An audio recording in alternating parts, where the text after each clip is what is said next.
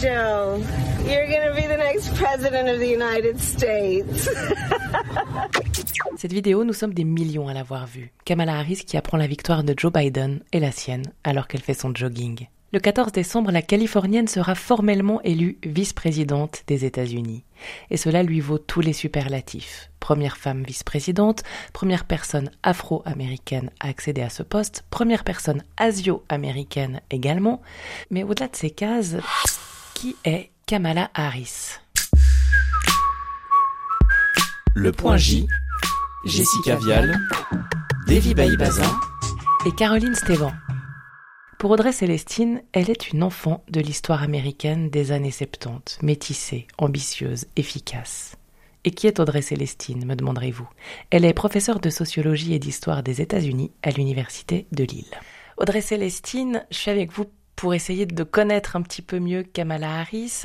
On l'a réduit à beaucoup d'archétypes. Première femme, première personne afro-américaine, première personne asio-américaine, vice-présidente des États-Unis. Mais au fond, est-ce qu'elle n'est pas quelqu'un de bien plus complexe que tout ça Alors, moi, je dirais pas réduire parce que dans les faits, être euh, une femme africaine-américaine, être également une femme asiatique-américaine, rien que dans ces labels, dans ces termes, il y a beaucoup de complexité.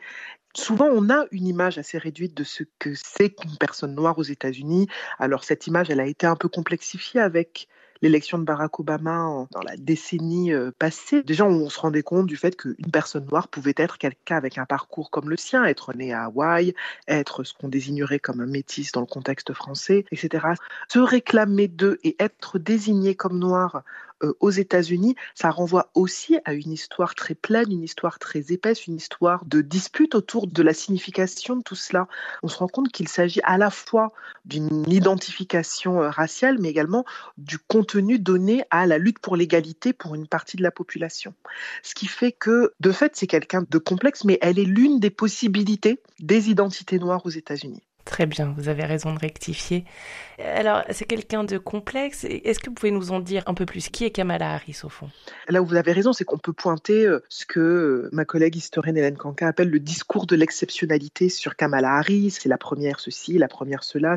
Mais dans les faits, c'est une femme qui a deux parents qui ont migré aux États-Unis pour étudier, un parent jamaïcain, son père, une mère indienne. Donc, enfin, il a noté quand même que ses deux parents viennent du coup du monde colonial britannique et euh, qui avait de fait euh, migré vers les États-Unis pour faire des études, qui n'est pas du tout général euh, à ce moment-là, en particulier pour les personnes de minorité, et qu'ils arrivent finalement dans un moment de forte mobilisation et que ce sont deux personnes qui se rapprochent de tout ce qui va suivre le mouvement pour les droits civiques, de ces demandes encore plus radicales pour l'égalité.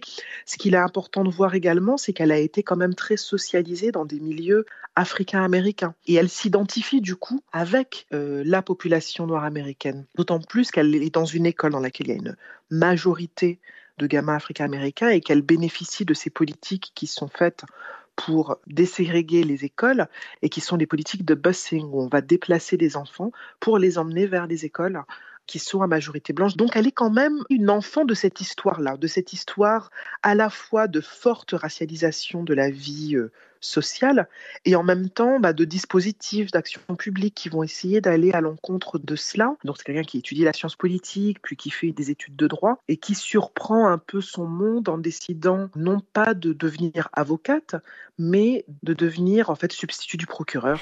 On va aborder dans un instant euh, sa carrière euh, juridique, mais avant cela, vous venez d'évoquer donc cette histoire américaine. Est-ce qu'on peut dire d'une certaine manière que Kamala Harris est proche d'un Barack Obama avec ce côté multiculturel, ce côté élitiste aussi, et qu'elle incarne peut-être à l'inverse l'anti-Amérique de Trump.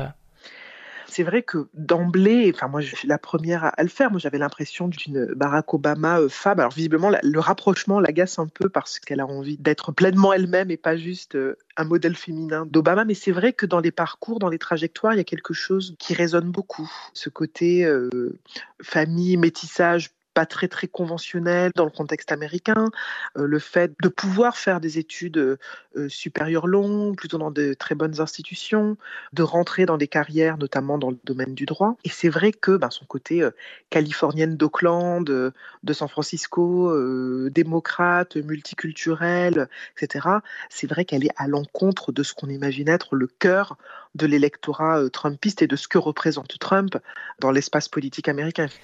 Pour Rebecca Jorgensen, en tout cas, une démocrate californienne résidant à Genève, Kamala Harris est la personne capable de réconcilier les Amériques, vous l'entendrez. Mais passons à la carrière juridique de la future vice-présidente. Lorsqu'elle était euh, procureure de Californie, à la fois elle a défendu vraiment euh, une vision plutôt progressiste, mais en même temps on lui a reproché beaucoup d'avoir participé à la culture euh, d'une répression dure à l'égard de la communauté afro-américaine. On lui a reproché d'avoir menacé par exemple des parents d'emprisonnement lorsque leurs enfants ne se rendaient pas à l'école. On l'a surnommée Top Cop, super policière. Qu'est-ce qu'elle représente du coup pour cette communauté afro-américaine? Alors c'est vrai qu'au départ, il y a pas mal de d'activistes, quand elle s'est présentée aux primaires, qui disaient oui, mais enfin bon, elle, c'est vraiment pas une candidate qui va être soutenue par les mouvements sociaux, les Black Lives Matter, etc., parce que c'est euh, d'abord une policière en chef. Après, je pense qu'il est important d'entendre cette idée que elle, quand elle entre dans la carrière, elle y entre pas pour mettre des gens en prison, elle y entre euh, parce qu'elle considère que d'une part, il y a peu de personnes non blanches qui sont dans ces arènes-là et qu'elle considère qu'il s'agit là d'un office qui est au cœur du service public à la population.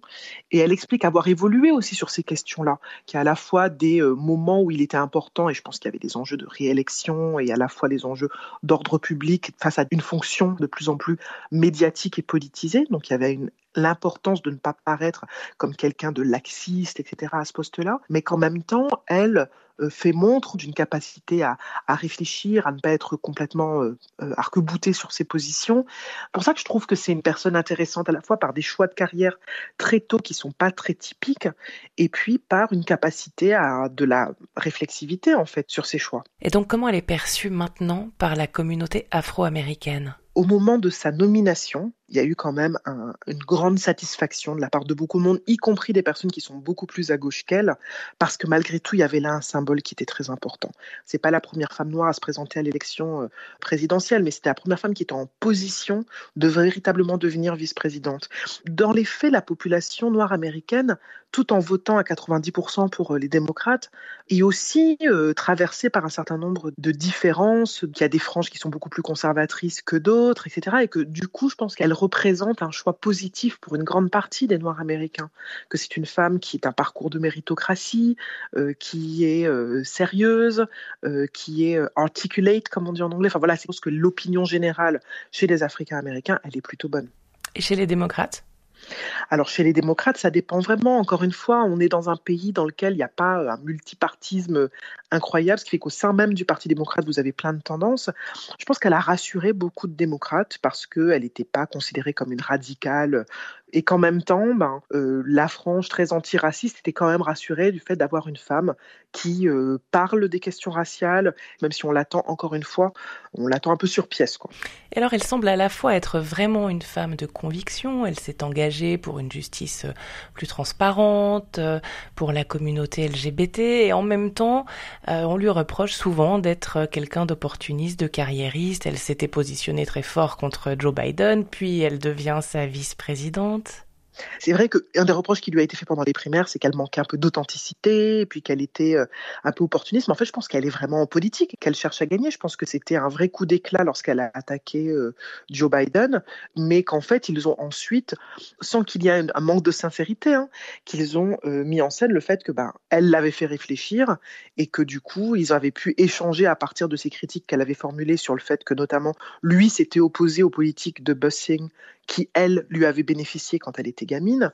Du coup, ils étaient en mesure de montrer une sorte d'alliance, de vraie complicité sur la base de véritables discussions, y compris lorsqu'on n'est pas d'accord au départ.